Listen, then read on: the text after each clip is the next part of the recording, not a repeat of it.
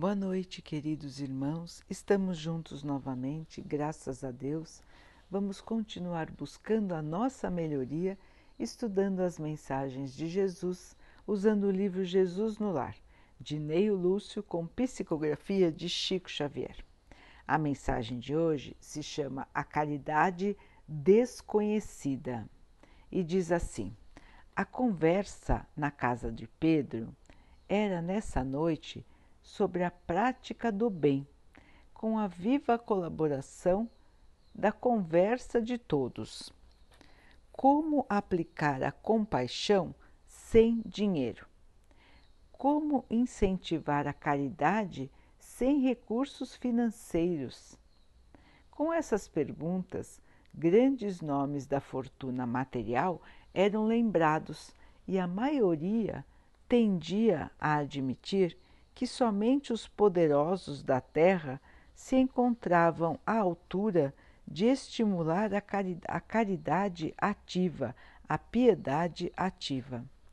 Quando o Mestre interferiu com bondade, contando uma história assim. Um sincero devoto foi incentivado por determinações do céu para praticar a caridade. Entretanto, vivia em pobreza extrema e não podia, de modo algum, retirar a mínima parcela do seu salário para o socorro dos semelhantes. Em verdade, dava de si mesmo, quando possível, em boas palavras e gestos pessoais de conforto e estímulo a quantos se achavam em sofrimento e dificuldade. Porém, ficava magoado pela impossibilidade de, de distribuir agasalho e pão com, para os esfarrapados e famintos que passavam à margem da sua rua. Rodeado de filhinhos pequeninos, ele era escravo do lar, que absorvia todo o seu ganho Reconheceu, porém, que se era bloqueado para ele o esforço na caridade pública, ele poderia perfeitamente guerrear contra o mal em todas as situações da sua caminhada pela terra. Assim é que passou a anular com permanente atenção todos os pensamentos inferiores que eram sugeridos a ele. Quando ele estava, quando ele encontrava com pessoas interessadas em falar mal dos outros, se retirava com educação e respondendo a alguma pergunta direta, lembrava essa ou aquela pequena qualidade da vítima ausente. Se alguém diante dele se entregava à cólera fácil, considerava a raiva como uma doença que precisava de tratamento e se recolhia quieto. Insultos dos outros batiam no seu espírito como pedras num barril de mel. Assim, além de não reagir, prosseguia tratando o ofensor com fraternidade de sempre. A calúnia não encontrava acesso em sua alma uma vez que toda denúncia suja se perdia inútil em seu grande silêncio. Reparando ameaças sobre a tranquilidade de alguém, tentava desfazer as nuvens da incompreensão, sem alarde, antes que elas virassem tempestade. Se alguma sentença de condenação envolvia o seu próximo, ele movia por vontade própria todas as possibilidades ao seu alcance na defesa delicada e leve. Seu cuidado contra a invasão e o crescimento do mal era tão fortemente cuidadoso que chegava a tirar detritos e pedras da rua para que não trouxessem perigo para os que passavam. Adotando essas normas, chegou ao fim da sua jornada humana incapaz de atender às sugestões da caridade que o mundo conhece. Jamais pôde dar uma tigela de sopa ou ofertar um agasalho aos irmãos necessitados. Nessa posição, a morte o chamou para o tribunal divino, onde o servidor humilde compareceu, aflito e desalentado. Temia o julgamento das autoridades do céu, quando de repente foi glorificado por uma coroa brilhante.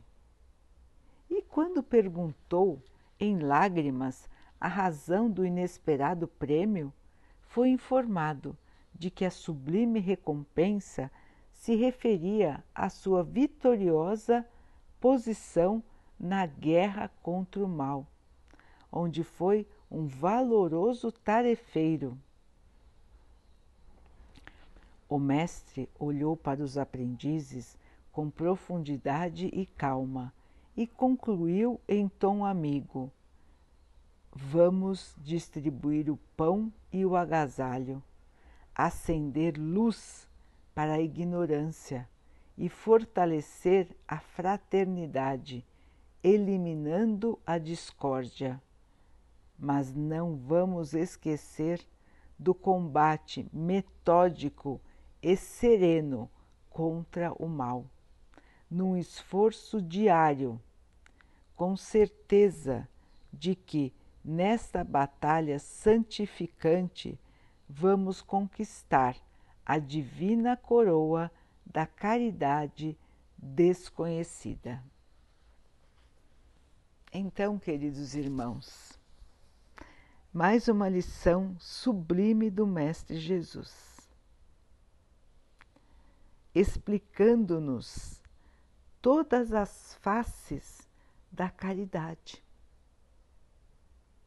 Nesta passagem, ele diz da caridade desconhecida, desconhecida por nós, humanos, esquecida por nós, às vezes até desprezada por nós.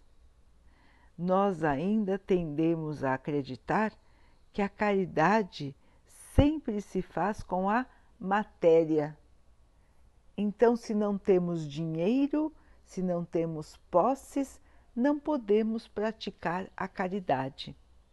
Esse é um pensamento que paira na mente de muitas e muitas pessoas, achando que somente dar bens materiais é fazer a caridade.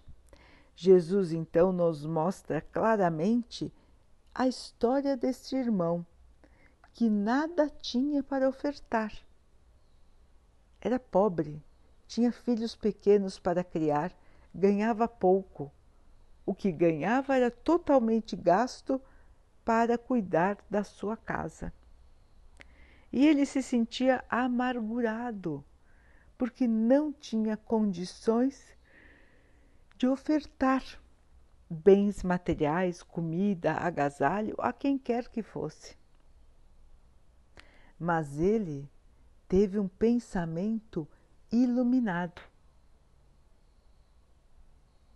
Ele se convenceu de que, embora não pudesse oferecer nada material, ele podia oferecer o seu trabalho, a sua maneira de ser e de agir.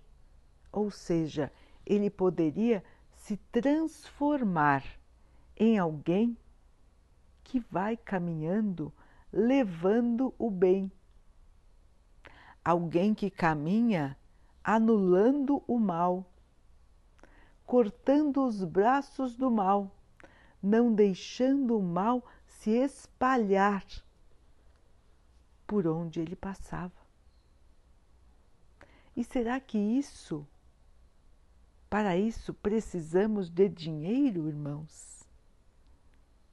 O irmão da história nos mostrou como caminhar, não se deixar levar pelos maus pensamentos, pelos pensamentos negativos, pelos pensamentos de raiva, de vingança, por todos os pensamentos inferiores, não se deixar levar por isso, enxergar as coisas com clareza, não se deixando influenciar pela maldade. Então, queridos irmãos, este valioso tarefeiro, esse valioso irmão nosso, passou a vida inteira buscando levar a paz ao seu redor. Não falou mal dos outros, procurou sempre lembrar alguma qualidade daquele que estava sendo vítima da fofoca.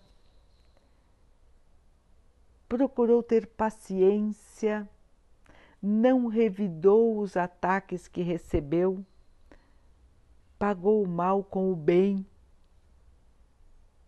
procurou auxiliar as pessoas para que não caíssem em situações difíceis, prestou atenção nas pessoas ao seu redor para ajudá-las no momento da sua provação. Ele também teve provações e teve forças para vencer as sugestões do mal. Ele não deixou a raiva se espalhar. Ele viu os ataques de fúria, de raiva, mas ele não revidou. Ele saiu de perto. Não se deixou vencer pelos sentimentos inferiores. Se manteve íntegro, verdadeiro, honesto, caminhando sempre na estrada do bem, na estrada do amor, na estrada do respeito ao próximo. E um dia chegou o final da sua vida. E quando ele chegou no tribunal, que todos nós chegaremos, irmãos, não é um tribunal como vemos na terra. Não estaremos diante de um juiz mas os nossos juízes seremos nós mesmos. Nós mesmos vamos analisar como foi a nossa vida aqui no plano terreno. Nós mesmos veremos os nossos erros e os nossos acertos. E nós mesmos vamos reconhecer que precisamos aprender mais que precisamos mudar, que poderíamos ter feito melhor, que poderíamos ter nos esforçado mais com os nossos irmãos, distribuindo a paz, o amor. Então, quando chegamos no plano espiritual, nós vemos um filme da nossa vida. E então, irmãos, muitas e muitas vezes sentimos um enorme remorso uma tristeza, às vezes até vergonha de nós mesmos, pelas nossas atitudes tão perversas às vezes, tão inconsequentes, tão falhas, atitudes que não consideram o outro e que deixam de pensar na propagação do bem. Jesus, nosso Mestre, nos ensina mais uma vez a importância da nossa maneira de ser e de agir, não só da caridade material, mas sim, queridos irmãos, daquilo que vivemos todos os dias da nossa vida. Ou seja, estarmos vestidos com o manto da caridade. A caridade para nós deve ser um lema, um estilo de vida. Enxergar a dor dos outros e caminhar para o levantamento, a ajuda, o apoio, a todos. Se não podemos dar bens materiais, irmãos, a caridade não se faz só com bens materiais. A caridade se faz principalmente pela nossa maneira de ser e de agir. Levar a paz, eliminar o mal em todas as situações da nossa vida. Então, isso requer, irmãos, que estejamos vigilantes. O irmão da história era observador. Ele observava as situações do momento com detalhes, com cuidado, e chegava inclusive a tirar da estrada pedras ou algum outro detrito que pudesse prejudicar alguém. Então vejam, irmãos, que ele estava o tempo todo buscando servir a Deus, servir a caridade, sem ter nada material para oferecer. E nós, irmãos, será que estamos nos esforçando assim? Será que somos este barril de mel que, quando atingido por uma pedra, deixa escapar também mel? Ou será que as pedras que nos atingem deixam escapar de nós coisas amargas, palavras duras, tristeza, melancolia? o que nós estamos ofertando para o mundo, queridos irmãos, não depende das circunstâncias ao nosso redor.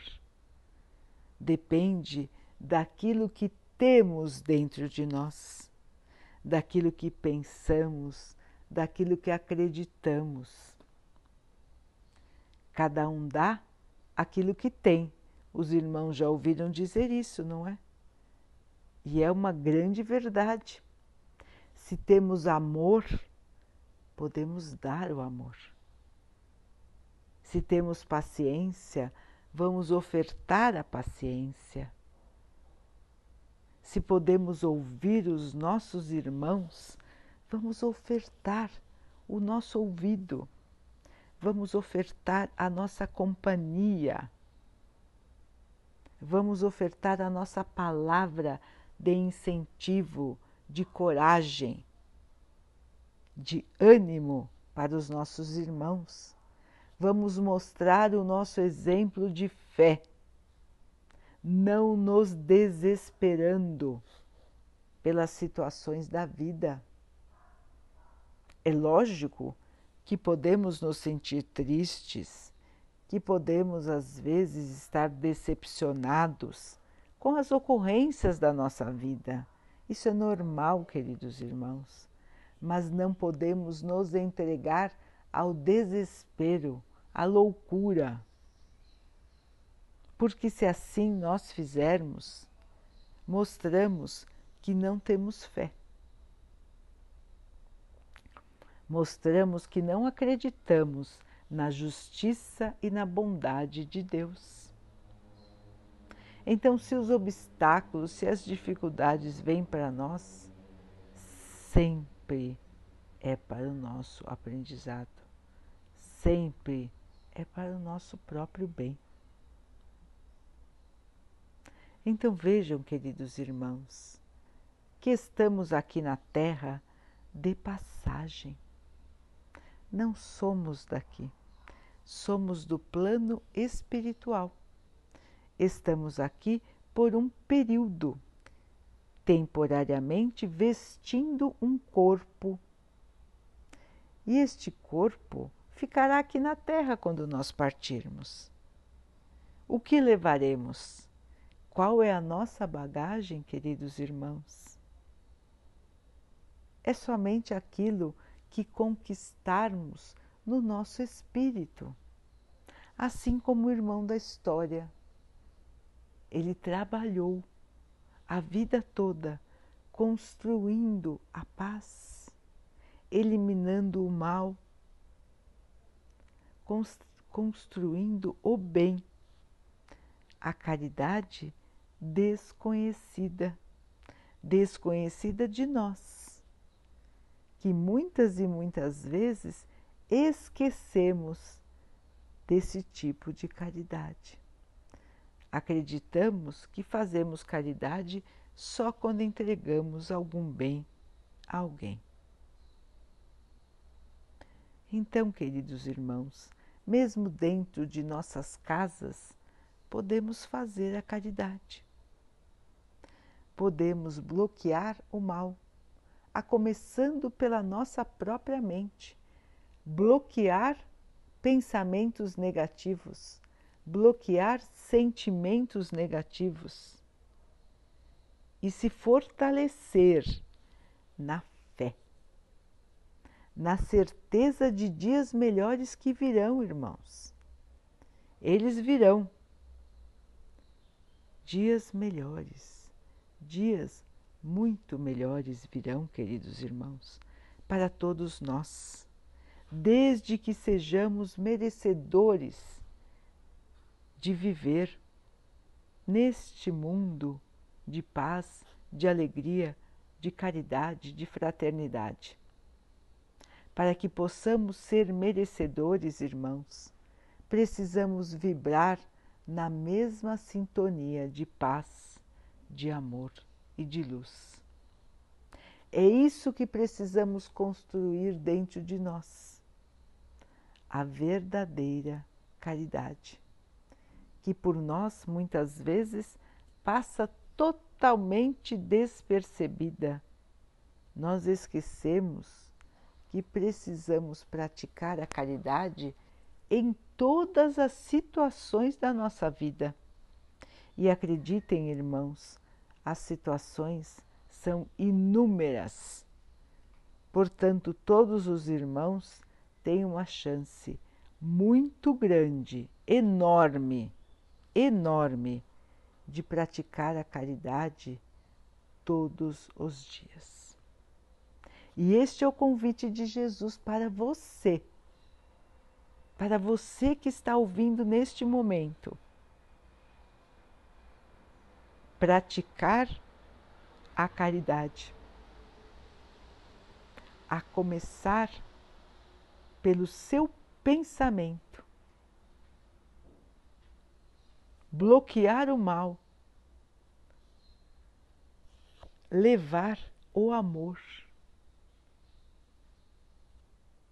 Você aceita este convite de Jesus?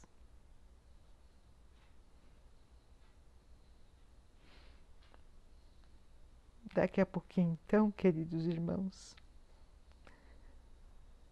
vamos nos unir em oração agradecendo a Deus por tudo que somos, por tudo que temos, por todas as oportunidades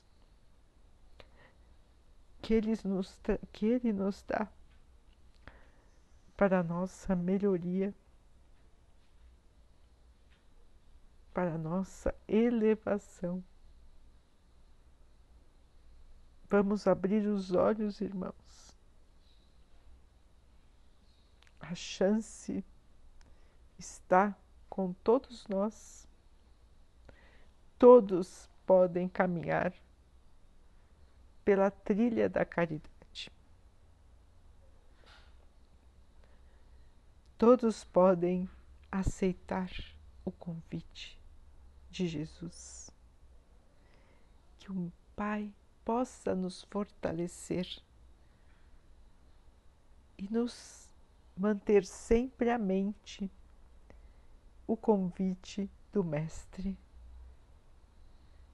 E que assim possa ser também para todos os nossos irmãos, que todos nós possamos estar fortalecidos e atentos na nossa caminhada aqui na Terra. Que possamos caminhar na luz, na paz, na esperança. Porque assim será, irmãos. A felicidade e a paz existem e elas serão a nossa herança, desde que trabalhemos em seu favor. Que o Pai possa abençoar o nosso planeta, que abençoe a todos nós, que abençoe os animais, as plantas, as águas e o ar. Que Ele abençoe a água que colocamos sobre a mesa, para que ela possa nos trazer a calma e que ela nos proteja dos males e das doenças. Queridos irmãos, fiquem, estejam permaneçam com o Mestre Jesus. Até amanhã.